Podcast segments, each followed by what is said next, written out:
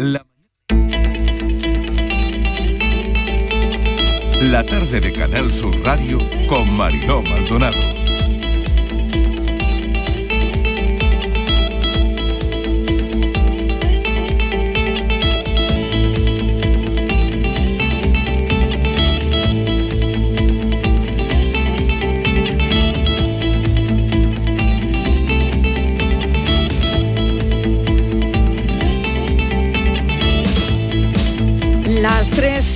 Minuto de la tarde.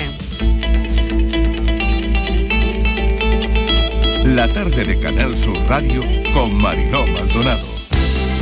DSJ de Andalucía se ha alineado, cuando lean la resolución, se ha alineado con el resto de tribunales superiores. Lo que ocurre es que ha encontrado un problema insalvable, que es que la Junta de Andalucía no había puesto límite temporal a la medida. Entonces, eh, simplemente después de entender que era justificado, que era proporcional y que se podía dar vía libre a ese pasaporte COVID para hospital y residencia, ha entendido que esa medida limitativa exige obligatoriamente una limitación temporal, un tiempo. Hubiera sido muy importante que hubiera una legislación clara para que los jueces pudieran aplicarla de una forma clara y contundente y que no hubiera, como estoy ahora mismo nosotros, independiente de lo que haya dicho el fiscal, estemos a la expectativa de que nos dé el plazo el Tribunal Superior de Justicia de Andalucía. Se han caído un 20% y sobre todo comidas importantes se han caído esta semana de empresas. Un 20%, o sea, de cada 10 comidas que había de empresas se están cayendo dos. Y, sobre todo eh, eh, a nivel empresarial, eh, las empresas pues no quieren correr riesgo de, contagio y a lo mejor las, las comidas familiares o de amigos no se están cayendo, pero las empresas sí. Yo lo cumpliré como legalmente, como todo pero en mi tipo de negocio que tantas puertas abiertas, un negocio pequeñito, todo continuamente todo el día entrando gente y saliendo, es un poquito complicado. Debería de tener una persona simplemente para estar pidiendo el pasaporte COVID. No se, no se lo pediría, no se la pediría ningún pasaporte a nadie. A no ser que ya le digo a usted que lo obligue, que lo obligue la ley, la Junta de Andalucía. Yo de por mí no se lo pido son unos datos eh, relativamente buenos para el mes de, noviembre en que estamos. Se queda la cifra del número de parados eh, muy cercana a los 800.000, sobrepasa un poquito los 800.000, con lo cual, bueno, tenemos que seguir trabajando en esa línea, pero todos los sectores eh, y todos los ámbitos de, de la actividad económica, junto con el Gobierno, por supuesto. Este ha sido el mejor mes de noviembre de toda la serie histórica.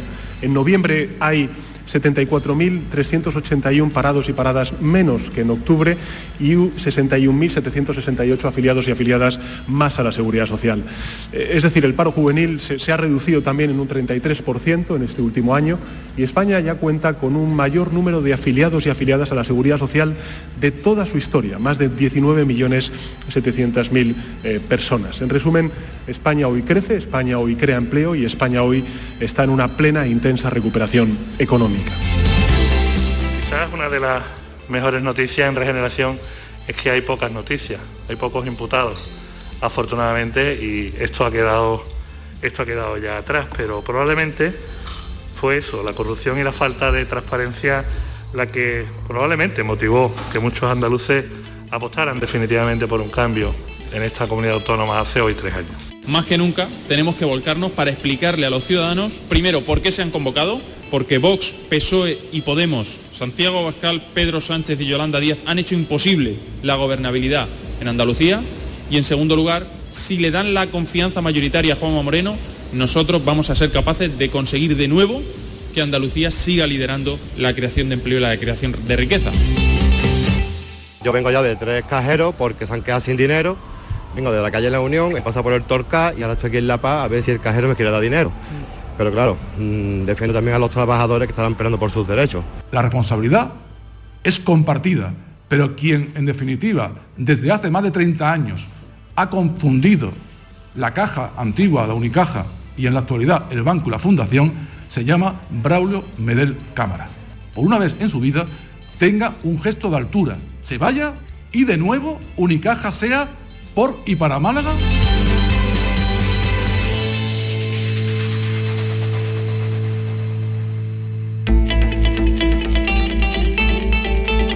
La tarde de Canal Sur Radio con Mariló Maldonado. Muchísima actualidad como hoy en acaban de oír los sonidos del día en nuestra línea de audios que tal como están, los protagonistas de la actualidad y todo lo que ha ocurrido hasta esta hora. Lo primero, el Tribunal de Justicia de Andalucía rechaza la petición de la Junta de implantar pasaporte COVID en hospitales y centros de mayores, pero argumenta que es porque no se propone un plazo de tiempo en la petición, por lo que la Junta volverá a realizar la petición el plazo hasta después de Reyes. Esto es más ágil, mucho más ágil que recurrir al Supremo. Mucha economía, como ven hoy en la actualidad, dato económico que marca el día, el del paro, el mercado laboral se recupera, eso siempre es una buena noticia, nueve meses consecutivos de bajada, algo inédito en la historia del empleo de este país. El paro bajó en noviembre también en Andalucía, las listas del SEPE se recortan, las contrataciones prenavideñas tiran del empleo ese dato la verdad es que contrasta con la rebaja de la OCDE, un informe que llega además con deberes para el Gobierno central. Y es que la economía crece, pero ayer en cambio la OCDE rebajaba las previsiones de crecimiento y lo hizo con contundencia.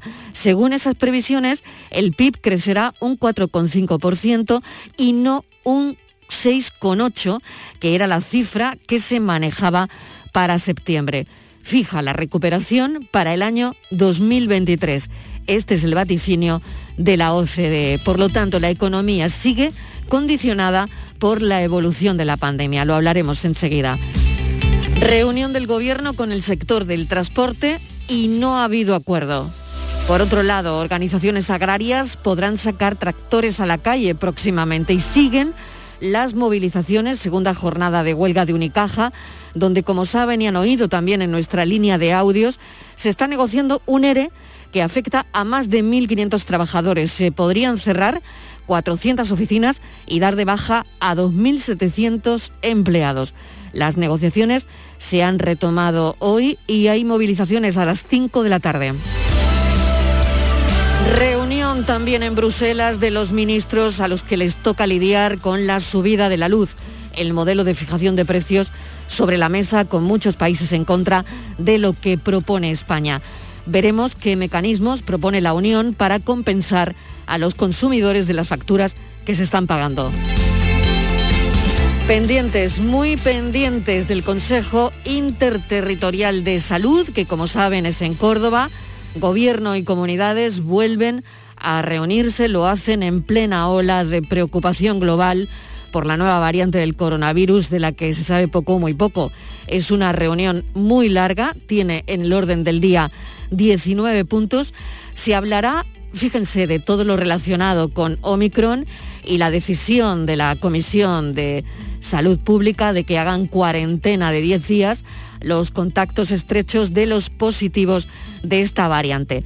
Y también sospechosos porque los resultados de las pruebas de secuenciación no son inmediatos.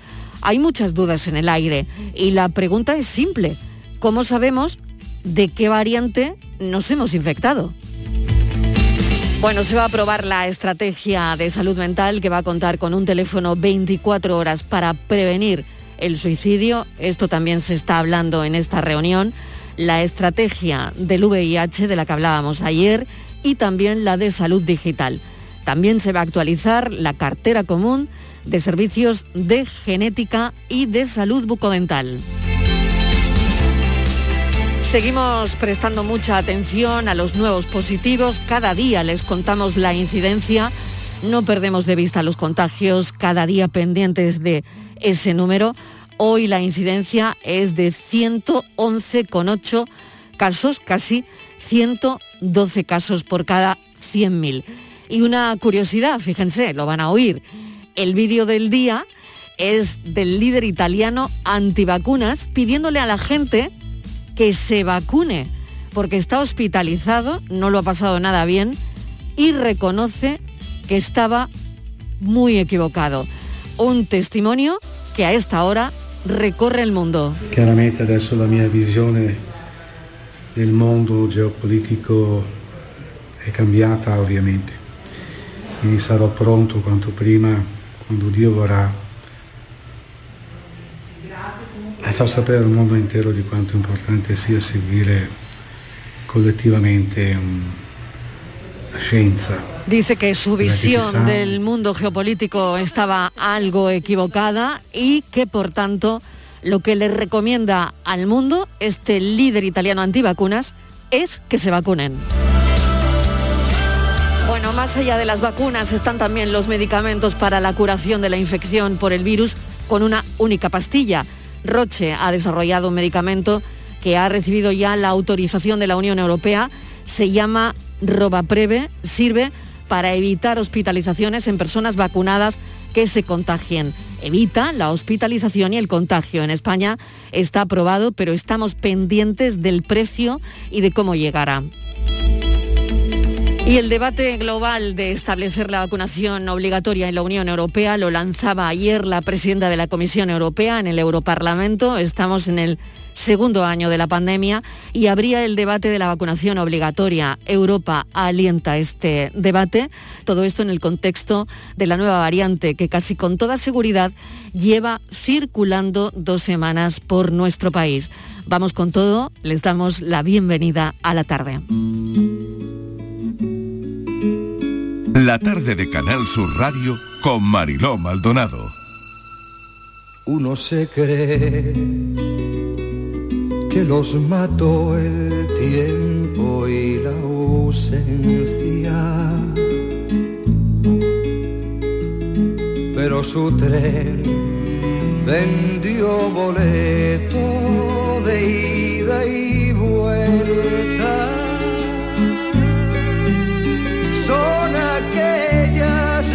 pequeñas cosas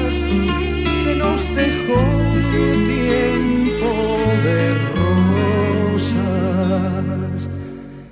en un rincón, en un papel o en un cajón. Como un ladrón te acechan detrás de la puerta. Te tienen tan a su merced. Como hojas muertas que el viento arrastra ya o aquí que te sonríen tristes y nos hacen que lloremos cuando nadie No soy yo la única que ha elegido hoy una canción de Serrat para arrancar este bloque de actualidad, porque Serrat anuncia que se despide de los escenarios. Cada uno de nosotros ha elegido una canción, lo ha hecho también mi compañero Fran López de Paz en el informativo. Pues eso porque Serrat anuncia que se despide de los escenarios y nunca está de más escuchar sus canciones, sobre todo esta que es de una belleza espectacular, al menos es una de mis preferidas. Y no se va a Serrat a la francesa, lo hará en concierto en una gira que empezará en abril del año 2022, donde recorrerá muchos caminos el camino sentimental de su música sobre todo. No quería despedirse porque la pandemia lo hubiese echado de los escenarios, lo hubiese decidido así. Así que se despide de la música, pero a su manera y como mejor sabe hacerlo. Serrat quiere recuperar su vida familiar, su tiempo, por aquello de que en la vida hay un tiempo para cada cosa. Agradece estar en un oficio que le ha permitido conocer el mundo, conocer a gente maravillosa y sentirse muy querido por el público. Todavía no ha elegido su repertorio, pero está claro que yo a Serrat le pediría que esta canción no puede faltar. Como hojas muertas que el viento arrastra ya o aquí que te sonríen. Y es que la pandemia nos ha hecho mirar la vida de otra manera y sobre todo a esas pequeñas cosas. Las tres y cuarto.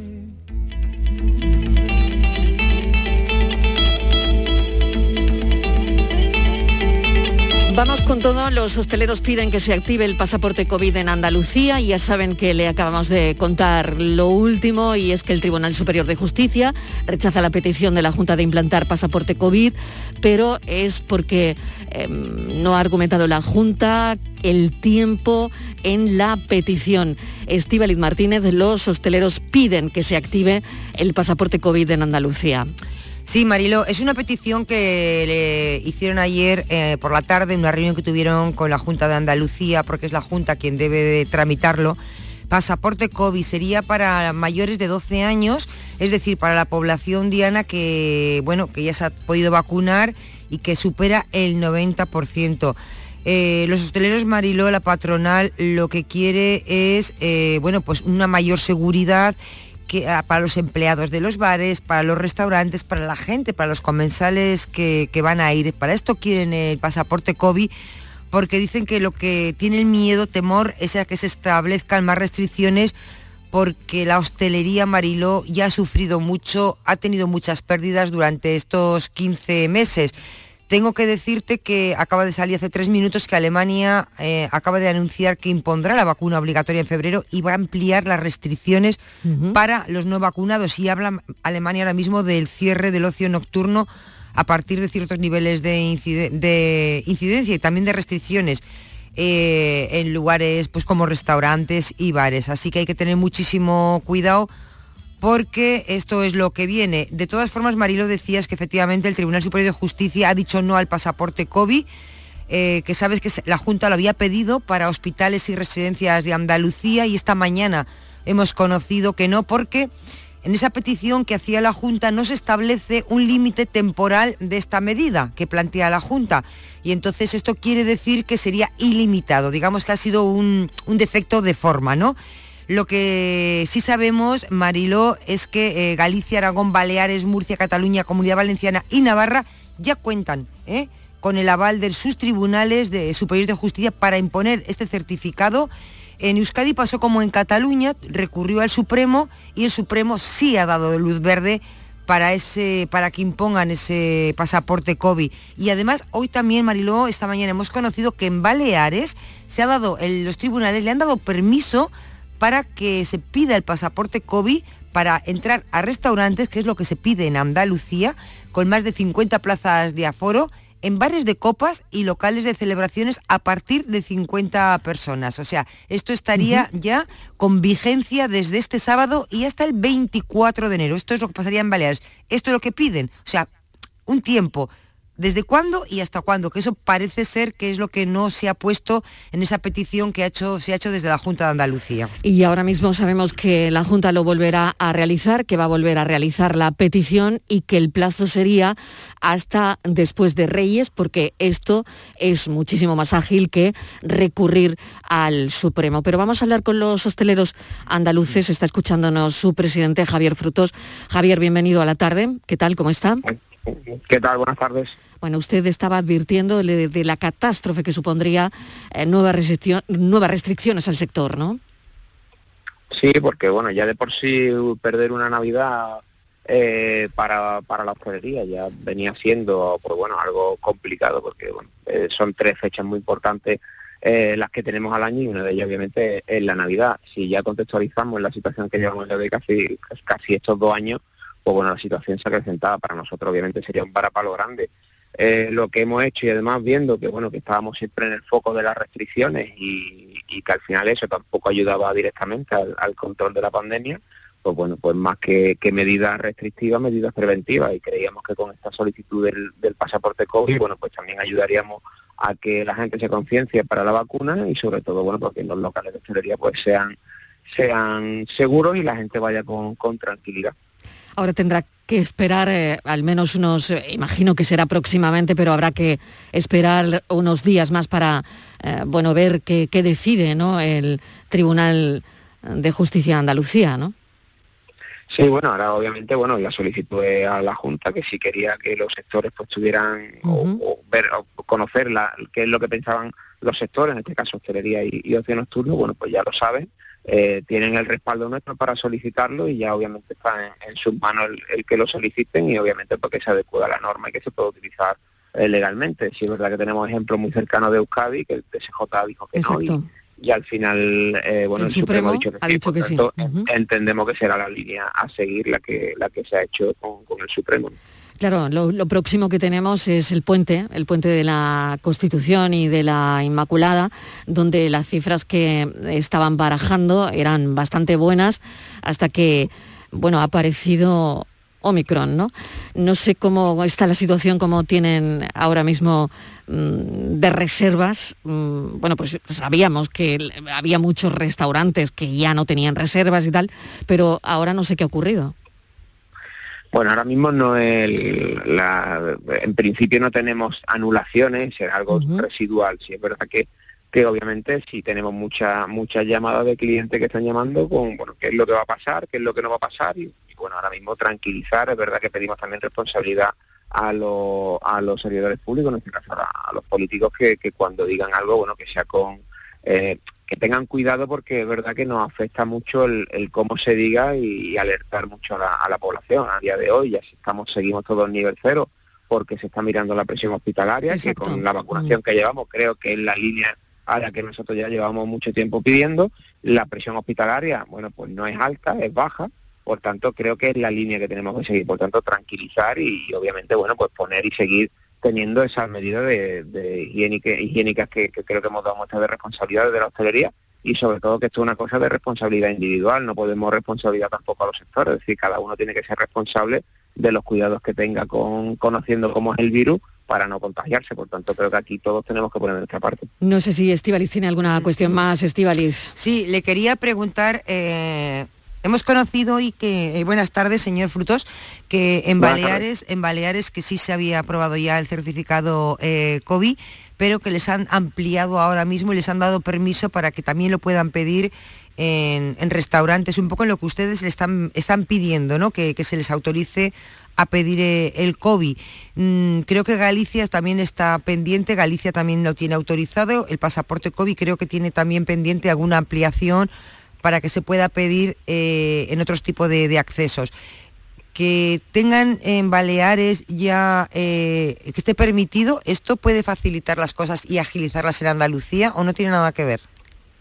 Bueno, esperemos al final, que los trámites legales que han seguido estas comunidades creo que serán los que los que tienen que seguir Andalucía para, bueno, si ha habido algún error en algún momento de forma o, o a la hora de, hacer el procedimiento para, para la legalización del mismo, para la aceptación del mismo, pues bueno, creo que sí, obviamente lo tendremos más fácil si hay alguien ya que, que lo ha hecho y ha llegado al, al fin que todos buscamos, que es la el tema del bueno de la legalización del pasaporte COVID, por tanto, bueno, entiendo que sí, que es más fácil que haya, que alguien ya lo haya hecho y que se lo hayan aceptado, claro. Javier Frutos, muchísimas gracias por habernos atendido. Como siempre, mucha suerte y estaremos muy pendientes de ese pasaporte, pasaporte COVID en Andalucía. Gracias, un saludo. Muchas gracias a vosotros, un saludo, buenas tardes. Lo siguiente que nos ocupa es la economía. Ya saben cómo, cómo viene el día, sobre todo con los datos del paro y con todo lo que estamos manejando de información económica. El paro bajó en noviembre, ha bajado también en Andalucía. Las listas del CPS recortan. Eh, parece que son las contrataciones prenavideñas las que han tirado del empleo, pero hay un dato que también aparece ¿no? como una especie de alarma roja, que es la rebaja de la OCDE, un informe que llega además con, con deberes para el Gobierno central y bueno, parece que la economía crece, pero en cambio la OCDE rebajaba las previsiones de crecimiento. Bueno, ¿qué supone todo esto? ¿Cómo se puede traducir en un lenguaje que todo el mundo pueda entender y cómo afecta esto de alguna manera también a la economía doméstica. Tenemos a Antonio Pedraza, que es presidente de la Comisión Financiera del Consejo General de Economistas. Señor Pedra- Pedraza, bienvenido. ¿Qué tal? ¿Cómo está? Buenas, buenas tardes, un placer. Bueno, ¿cómo podemos explicar todo esto para que la gente lo entienda? Que el dato del paro que contrasta con el de, el de la OCDE, eh, bueno, ¿cómo, ¿cómo estos dos datos pueden ser tan dispares? Sí, son, son dispares. Lo- los datos del paro eh, son realmente buenos, ¿eh? tanto para España como Andalucía. Si queréis nos paramos un momentillo en ellos. Sí, sí, por favor. A nivel de a nivel de España han bajado 74.381, he tomado nota, y eh, el empleo ha subido en 61.768. De eso nos, nos ha sustraído Andalucía, porque Andalucía ha subido 9.162 personas más, eh, o sea, ha bajado 9.162 personas eh, que estaban en desempleo y, ahora, lógicamente, eh, están en activo. Es una cifra importante porque el acumulado en lo que va de año, de noviembre a noviembre, son 166.256 parados menos. Yo creo que son cifras muy importantes. Eh, después, solamente, solamente se tienen, han, han disminuido más la cifra de paro comunidades como Madrid y Valencia. O sea que estamos en una posición eh, bastante buena, muy buena, diría yo. Y en cuanto a provincias, eh, únicamente eh, se ha producido, o sea, no han bajado ese paro las provincias de Cádiz, Málaga y creo también que Huelva. Las demás, en todas, en todas ha subido el empleo y lógicamente ha bajado el paro. Pero en esas tres, por las circunstancias quizás que están más expuestas eh, a los servicios, son más costeras, menos de interior, pues en esas eh, ha bajado menos el paro. Estamos, sí, curioso. sí, adelante. Mm. No, no, que, que es curioso. Es curioso, desde luego. y el- el- el- la bajada del paro se ha producido mayormente en servicios, agricultura y, y en construcción en menor, en menor medida. Y en la industria también en menor medida. Pero yo creo que los datos son buenos. Ahora me decía, ¿cómo se conjuga eso eh, con la- las previsiones a nivel eh? Exactamente, quería ir a eso, profesor, porque hay una, una guerra al final de, de previsiones, ¿no? Eh, y esto es muy trascendental porque se sabe que la inflación se va a quedar. Eh, puede que suba el año que viene además. Eh, la inflación es lo que directamente nos toca a todos el, el bolsillo, ¿no? Eh, y por otro lado, preguntarle si nos quedamos atrás en la recuperación y si esto es así, ahora que hemos conocido los datos del paro, ¿cuáles son los sectores que pesan más? Si pesa más el sector turismo, el sector inmobiliario, ¿qué, qué- qué pesa más de todo esto? Le acabo de hacer Vamos. tres preguntas en una. Sí, vamos a intentar contestar a todas. En, en pri- en primer lugar, esto, eh, nosotros estamos bajando más el paro eh, comparativamente porque tenemos una cifra de paro mucho más alta. A nosotros nos ha castigado muchísimo más la pandemia. Eh, hay que tener en cuenta que España está en un 16,4 de paro, Andalucía lo tiene superior, el, el índice de paro, y, y de Europa, la Unión Europea, está en un 7,4. O sea que estamos realmente en una tasa de paro del doble de la, de la europea. ¿Eso qué significa? Pues que normalmente tenemos más tendencia en el momento que se mueve un poquito la actividad a recuperar empleo perdido, porque la bolsa que tenemos de desempleados es muy amplia. Esa es una, una versión.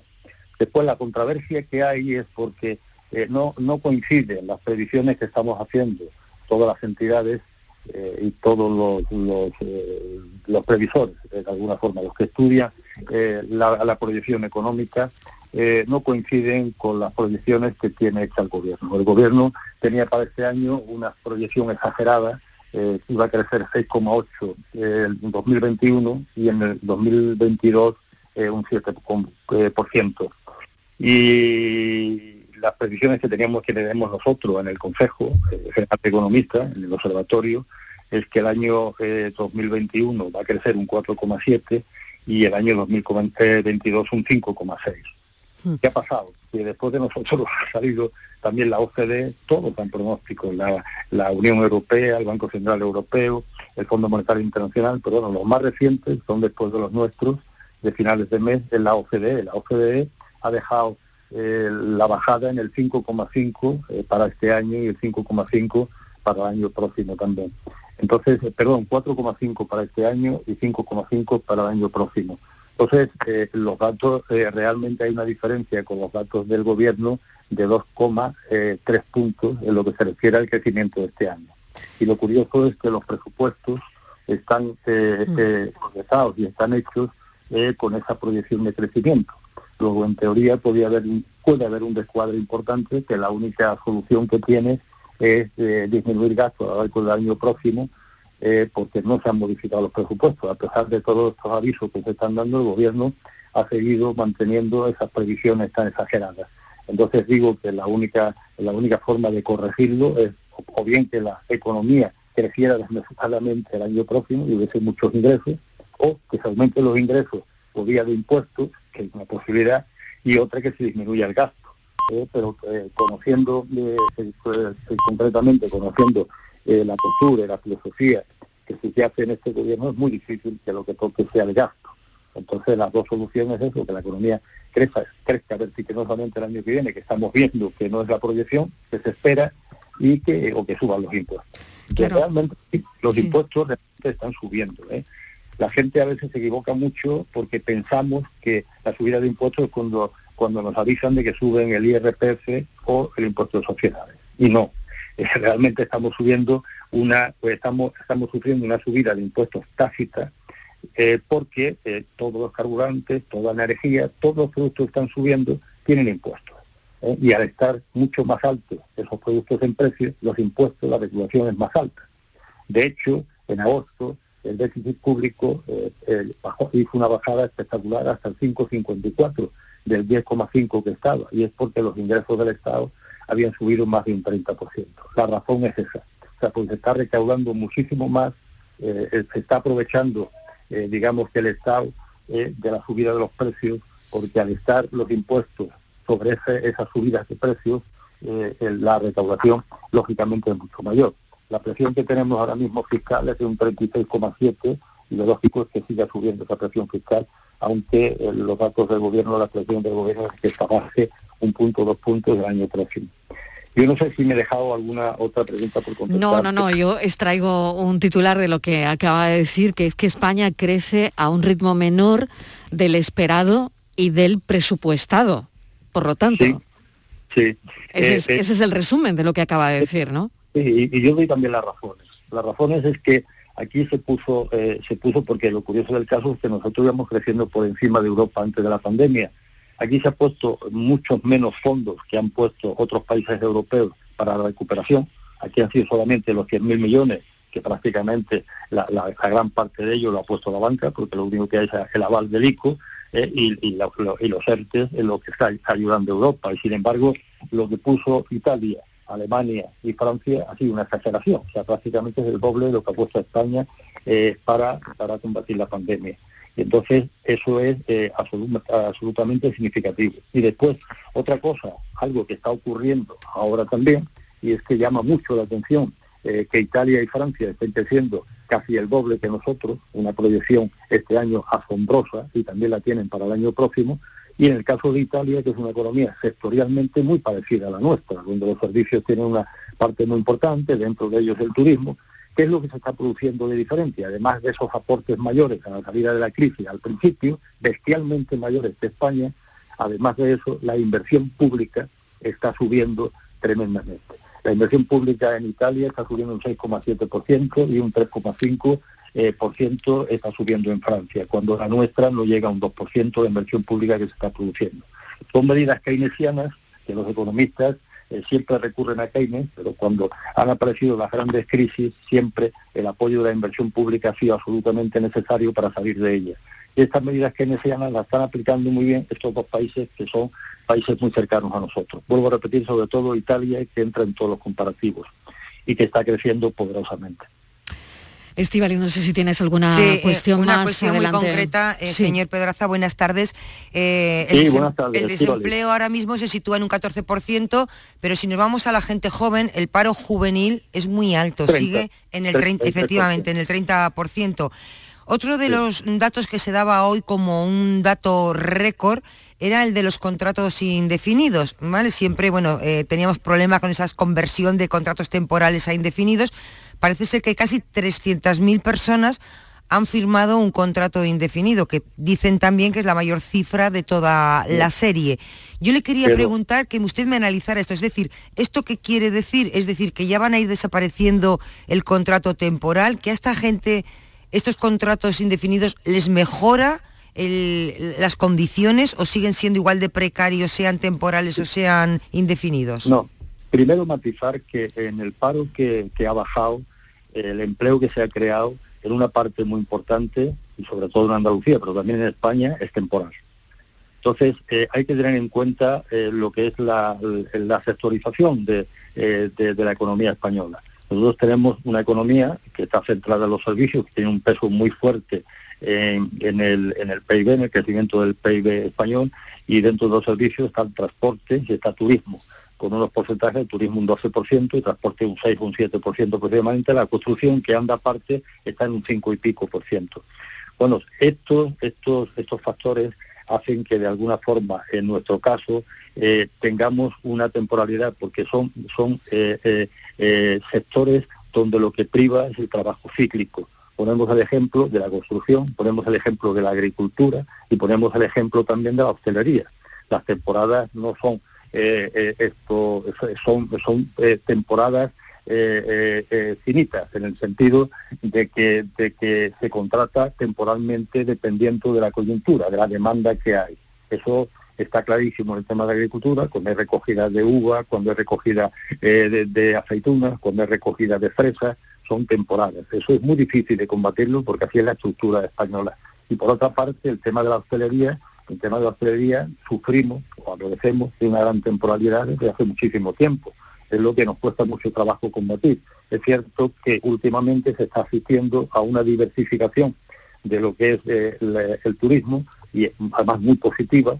Antes solamente existía en nuestro país la oferta de, sol y playa, ahora esto se está diversificando afortunadamente, existe la gastronómica, existe la museística, existe la rural, existe la cultural y eso está haciendo la temporada se alargue.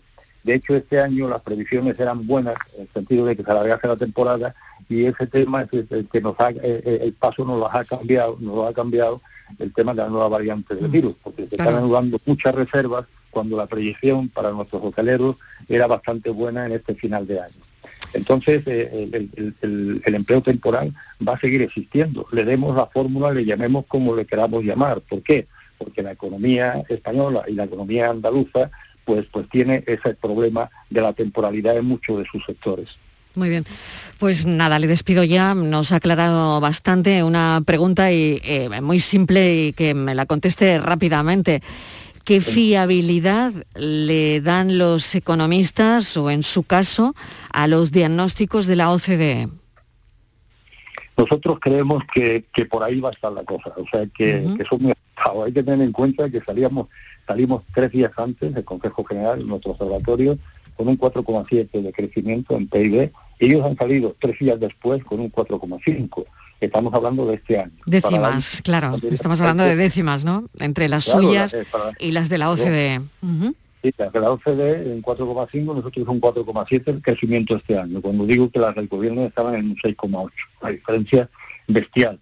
Y con esa diferencia se han hecho los presupuestos. Y en cuanto al 2022, perspectivas, pues eh, nosotros estábamos en un 6%, en un 5,6, perdón, y ellos están en un 5,5. O sea que hay una décima eh, de diferencia entre una proyección y otra. Hay eh, eh, las expectativas, que yo creo que a vosotros interesan del año próximo, del 2022.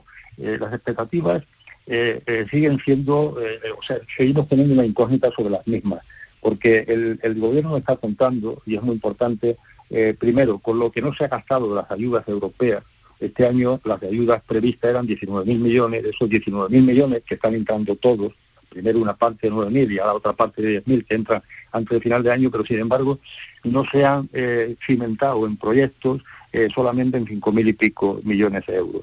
Eh, entre lo que queda, de alguna forma, por cimentarse, que son aproximadamente unos 14.000 millones, eh, más los 27.000 millones que están previstos que venga el año próximo, de los 70.000 totales que nos corresponden a España eh, en tres o cuatro años, eh, pues el gobierno está contando con eso. Pero hace falta que de alguna forma esos proyectos se consoliden, se instrumenten, porque la experiencia no ha sido positiva. En, la, en, la, los, las ayudas europeas que hubo entre el 2010 y el 2014, eh, solamente eh, conseguimos unas ayudas similares a estas, eh, conseguimos una instrumentalización de esas ayudas del 30%. Entonces, no se puede ser demasiado optimista pensando en esa cifra, pero supongamos que entra un 50% de esas ayudas, eso sería muy importante para crear liquidez y para crear fuelle a la economía. Supongamos también que la pandemia se controla y que el año próximo eh, nos conformemos que lleguen turistas por un 60% de los que llegaron en el 2019 Eh, y si además de eso eh, se controla un poco la inflación, y digo se controla la inflación, porque la inflación lo mismo que es positiva para el endeudamiento, porque lo deflacta, nosotros somos un, Mm. país deudado y la inflación le viene bien a los que tienen deudas, pero sin embargo, sin embargo, eh, corroe la capacidad adquisitiva de todos nosotros, o sea, nos resta capacidad para comprar. Y eso hace que la demanda se retraiga. Y en España la demanda es muy importante para crecer. Esas son todas incógnitas eh, que existen de, de cada año próximo. Muy bien. Antonio Pedraza, le agradecemos enormemente que nos haya atendido, presidente de la Comisión Financiera del Consejo General de Economistas. Queríamos darle una vuelta a estos datos que hoy, en un día tan económico, tenemos de información tan, tan eh, económica, tenemos sobre la mesa. Muchísimas gracias, un saludo. Mariló y Estivali, muchas gracias a vosotros, ha sido un placer. Adiós, gracias. Gracias.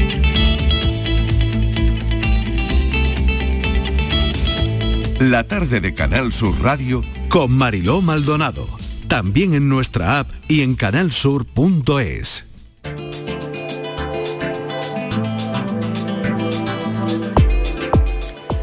¿Alguna vez ha querido hacer turismo rodeado de olivos y aprendiendo cómo se produce el aceite y todo lo que rodea este mundo? Esto, conocido como oleoturismo, está cada vez más extendido. Este viernes en el programa radiofónico Destino Andalucía les llevaremos hasta el Centro de Interpretación Olivar y Aceite de Úbeda, donde nos explicarán qué tipo de actividades podemos realizar aunando el turismo y el mundo de los olivos. Además, les recordaremos una visita muy apetecible, la localidad de Rute, donde son protagonistas sus anises, chocolates, turrones y mazapanes. Y a los que les gusta la naturaleza, les contamos una ruta por el monte, descubriendo algunos de los lugares por donde vive el lince ibérico. Presentado por Eduardo Ramos, Destino Andalucía se emite este viernes 3 de diciembre a las 6 y media de la tarde en Canal Sur Radio. Destino Andalucía. Un viaje semanal en Canal Sur Radio.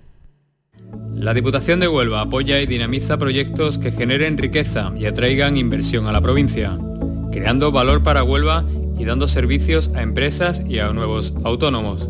Desde la oficina Huelva Empresa apostamos por la promoción comercial de nuestras empresas y mantenemos la apuesta por todos los sectores productivos.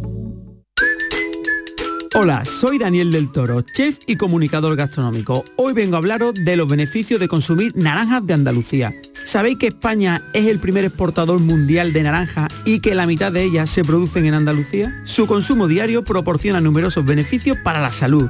Os cuento, refuerza el sistema inmunitario, regula el colesterol, elimina impureza y reduce el riesgo de padecer determinados tipos de cáncer, como el de estómago y el de colon. Navelina, salustiana, navelate, lanelate, existen muchas variedades de naranja en Andalucía y en España y todas riquísimas. En la cocina y en temporada podéis tomarlas al natural, en zumo o entera, pero yo os recomiendo que la usáis en vuestros platos, en salsa como acompañamiento o en ensalada. Sana, fresca, rica, sabrosa y recién recolectada. Desde octubre a junio en Andalucía es tiempo de naranja. Es un mensaje de la Junta de Andalucía. Cariño, ¿te importa levantarte un momentín del sofá? Se me ha caído entre los cojines un inolvidable tour gastronómico por los 10 mejores restaurantes del mundo con visita guiada por sus cocinas de la mano de sus chefs y por mucho que meto la mano no llego a cogerlo. Nunca un euro tuvo tanto valor. Super 11 de la 11. Por solo un euro, hasta un millón.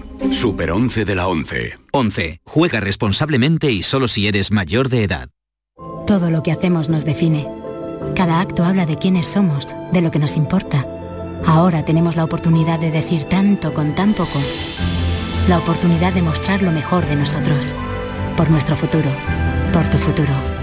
Llena tu mesa de Andalucía. Junta de Andalucía. Hay un lugar donde los sentidos se despiertan. Donde todo es como antes. Donde las horas pasan sin darnos cuenta. Brindemos por lo nuestro.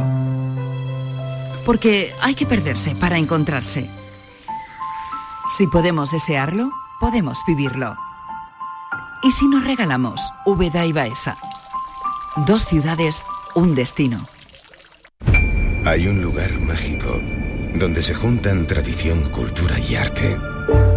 El Museo de Belén es más grande del mundo. Ven, no te lo puedes perder. Te esperamos donde el Belén se hace arte. Museo Internacional de Arte Belenista en Mollina, Málaga. Las mañanas del fin de semana son para ti, con Andalucía en la radio, con toda la luz, el talento y la alegría de nuestra tierra, con nuestra historia, cine, flamenco y toda la actualidad del fin de semana. Días de Andalucía, con Domi del Postigo, los sábados y domingos desde las 9 de la mañana. Quédate en Canal Sur Radio, la radio de Andalucía.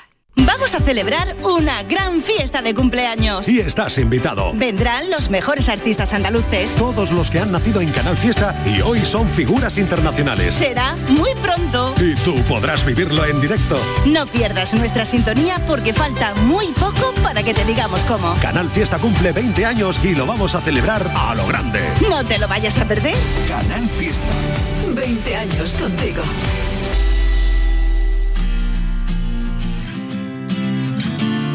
La tarde de Canal Sur Radio con Mariló Maldonado. Foro Flamenco. El cante, el toque y el baile en directo. Foro Flamenco. Foros flamencos de Canal Sur en Sevilla, mañana viernes a las 7 en el Teatro Fundación Cajasol. Un encuentro que está dirigido y presentado por Manolo Curao. Manolo, bienvenido, ¿qué A- tal? ¿Cómo estás? A la paz de Dios, aquí encantado. Bueno, ¿eh? pues cuéntame, cuéntame mañana eh, este bolo que tienes que nos trae de cabeza. Pues sí, además es una, una cita muy especial porque la hacemos fuera de la casa. Normalmente lo- los foros los hemos venido grabando aquí en la sala circular y lo hacíamos, pero ni cabía mucha gente ni teníamos, en definitiva, que se llegó a un convenio con la Fundación Cajasol que nos presta su magnífico teatro que está en todo el centro de Sevilla, en la plaza de San Francisco, y ahí tenemos desde una magnífica infraestructura a una capacidad de público extraordinaria. Desde aquí sigo haciendo llamamiento porque todavía hay algunas algunas localidades libres para ver mañana. Mi- Mira, hay un denominador común entre los tres artistas de mañana, que eh, tienen discos que tienen que ver en el título del disco con su tierra, con su pueblo, y ya sabemos que si uno quiere ser universal tiene que hablar de lo propio, no hace falta hablar de lo que está muy lejos. Eh, mira, Antonio Ortega es de Mairena del Alcor, tierra flamenca donde las haya, y él se llama, tal como estamos escuchando ahí, la calle del Arco, que es un rincón precioso de, de Mairena del Alcor. David de Aral, que es el más jovencito de los que viene, como bien dice su nombre artístico, es de Aral. Pues bien, el disco se llama Mar Verde. ¿Por qué? Porque él en su imaginación de niño y ahora ya que es un hombretón, pues cuando se asoma a los balcones de Aral, lo que ve es todo verde, de olivo. Y Alicia Morales, que es de Granada, que le puso a su disco La novia de cristal, que es tal como bautizó a Granada el poeta Rousseau. ¿eh? Entonces, ahí hay Muy un- bien. una concatenación de, de- Maravillosa, de una ¿no? coincidencia Claro, entre, entre estos artistas que vienen mañana al foro a hacernos disfrutar. Daremos cumplida cuenta en la tele, en el programa de la tele, el foro se graba para, para la televisión, Muy para Canal Sur Televisión bien, y aquí en la, en la radio. Pues mil gracias Manolo. Eh, es la cita mañana, Foro Flamenco de Canal Sur en Sevilla, mañana viernes a las 7 en el Teatro Fundación Cajasol de Sevilla y te emplazamos a que otro día vengas cuando quieras a hablarnos mucho más de todo esto que es tan importante para nuestra tierra y para el flamenco. Manolo, mil gracias. Hazme coincidir con el señor Jaén, por favor, Claro. para que sigamos hablando de esa magnífica tierra tan flamenca y tan especial para, para muchos de los que hemos estudiado en el Colegio Salesiano. Anda. Y aquí estábamos, pues bueno, haciendo, haciendo memoria. Qué bonito. Mil gracias, un Gra- beso enorme. Gracias a ti. Hasta luego, adiós.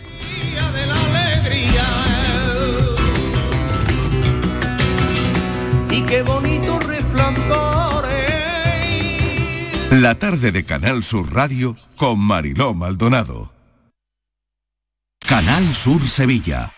El futuro no está escrito, se construye. Porque tu futuro también es el nuestro, en Caja Rural te aportamos toda nuestra experiencia. Planes de pensiones de Caja Rural. Construyamos tu futuro juntos. Ven antes del 31 de diciembre y obtén interesantes incentivos. Documento de datos fundamentales para el partícipe, alertas de liquidez, indicador de riesgo, planes en promoción y condiciones en segurosrga.es. ¿Sabías que no tienes por qué convivir con el dolor? La Clínica HLA Santa Isabel te ayuda a aliviar tus molestias con su nueva unidad contra el dolor. Este nuevo servicio ofrece tratamientos para el dolor crónico como hernias discales, dolor lumbaro cervical, cefaleas, trigémino, artrosis y otras patologías. Pide tu cita en la Clínica Santa Isabel al 954-570-004 en Luis Montoto 100. HLA Santa Isabel cuida de ti.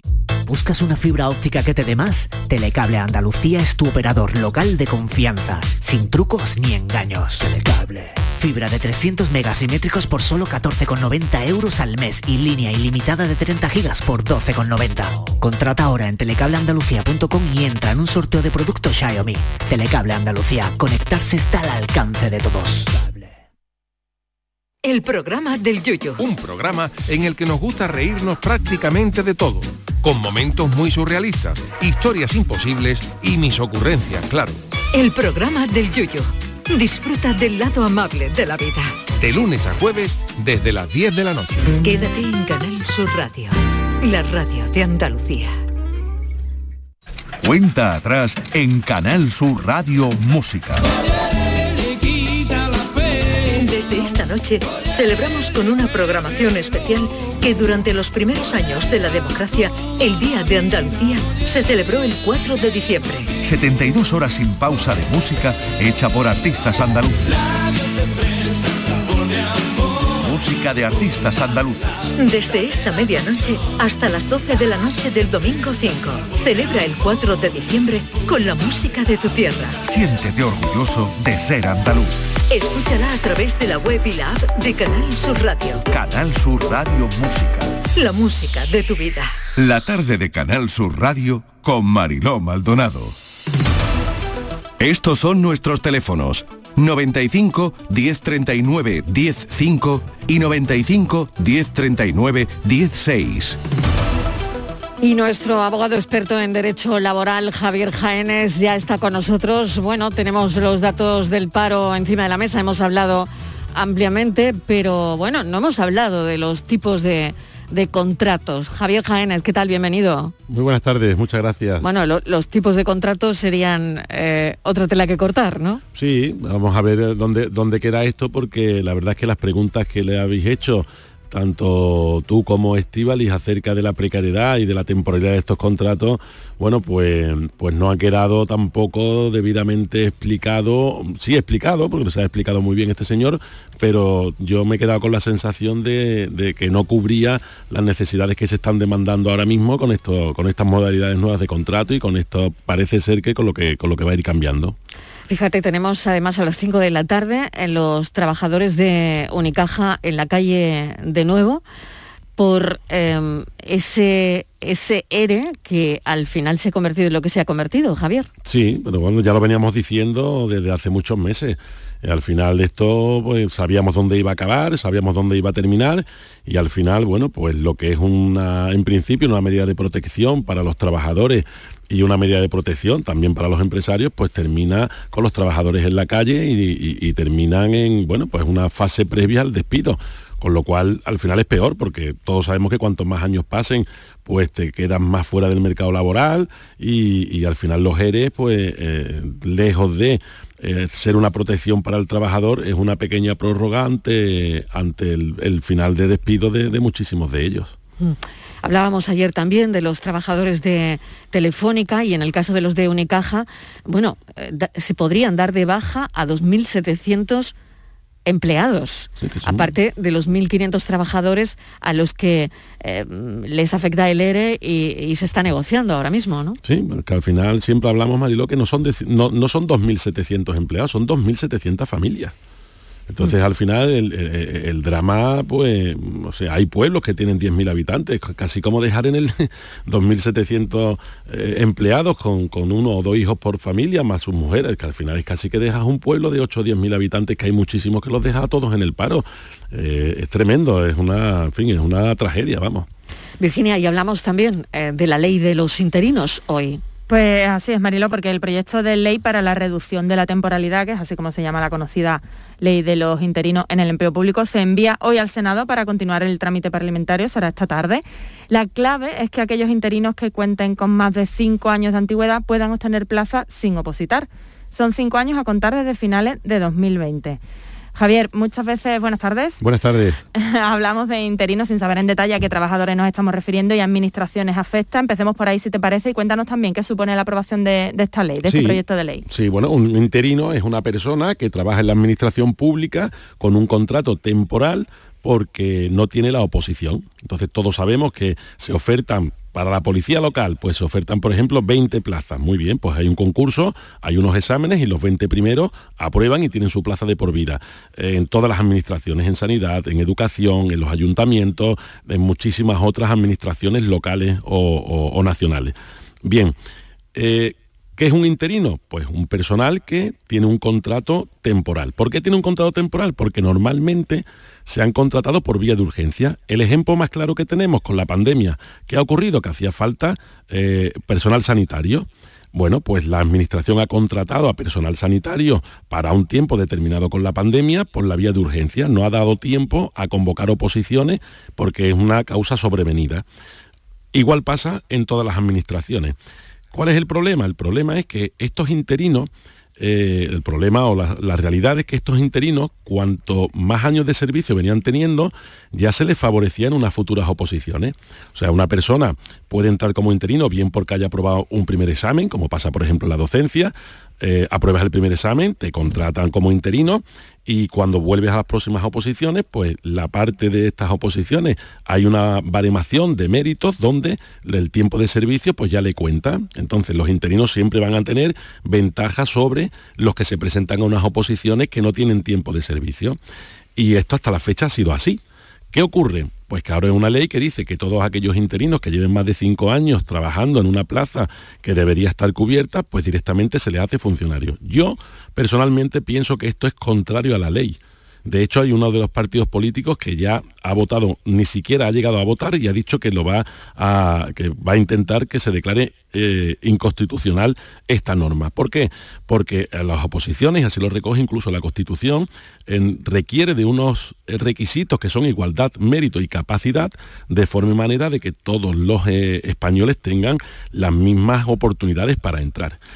El problema aquí es por qué hay interinos, por qué hay tantos interinos, por qué hay tanta tasa de eventualidad en estos interinos. Bueno, pues porque las administraciones no han sacado las plazas a concurso. ¿Cuál es el tema? El tema es que hay muchos interinos que han entrado sin siquiera haber aprobado un examen de oposición.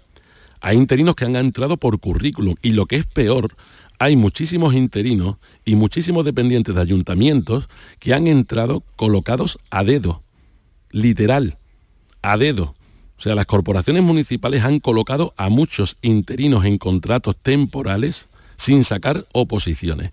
Y a todos esos que ya le dieron eh, el trabajo temporal, ahora los van a hacer fijos.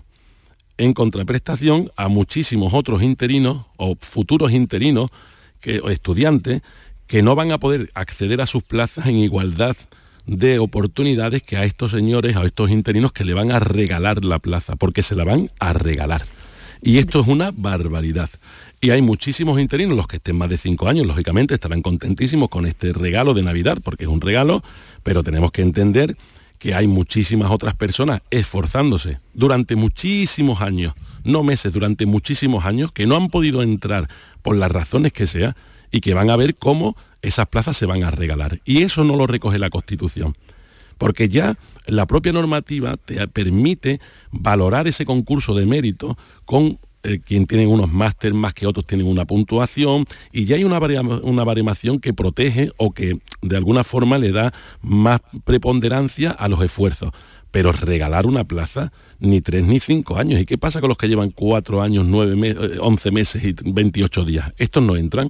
O sea, yo creo que esto, eh, mi opinión es que, eh, en fin, esto rozará, el Tribunal Constitucional se tendrá que pronunciar porque la verdad es que, eh, en fin, es, algo que desde un punto de vista jurídico no se puede entender y yo, desde luego, no lo entiendo ni lo comparto tampoco. Pues este es el análisis de nuestro abogado experto en Derecho Laboral, Javier Jaénes, de Montelirio Abogados. Te agradecemos enormemente este análisis hoy que mm, estamos pendientes de esta ley y que, como decía Virginia, esta tarde va al Senado. Así que mil gracias. Un saludo, Javier. A vosotros, como siempre. Muy buenas tardes. Hasta el próximo día. Adiós, adiós, adiós. Virginia, hasta ahora. Yo pongo enseguida la cafetera porque después de las noticias desconectamos un poquito de la actualidad. No mucho, un poquito, pero desconectamos algo y nos tomamos un café.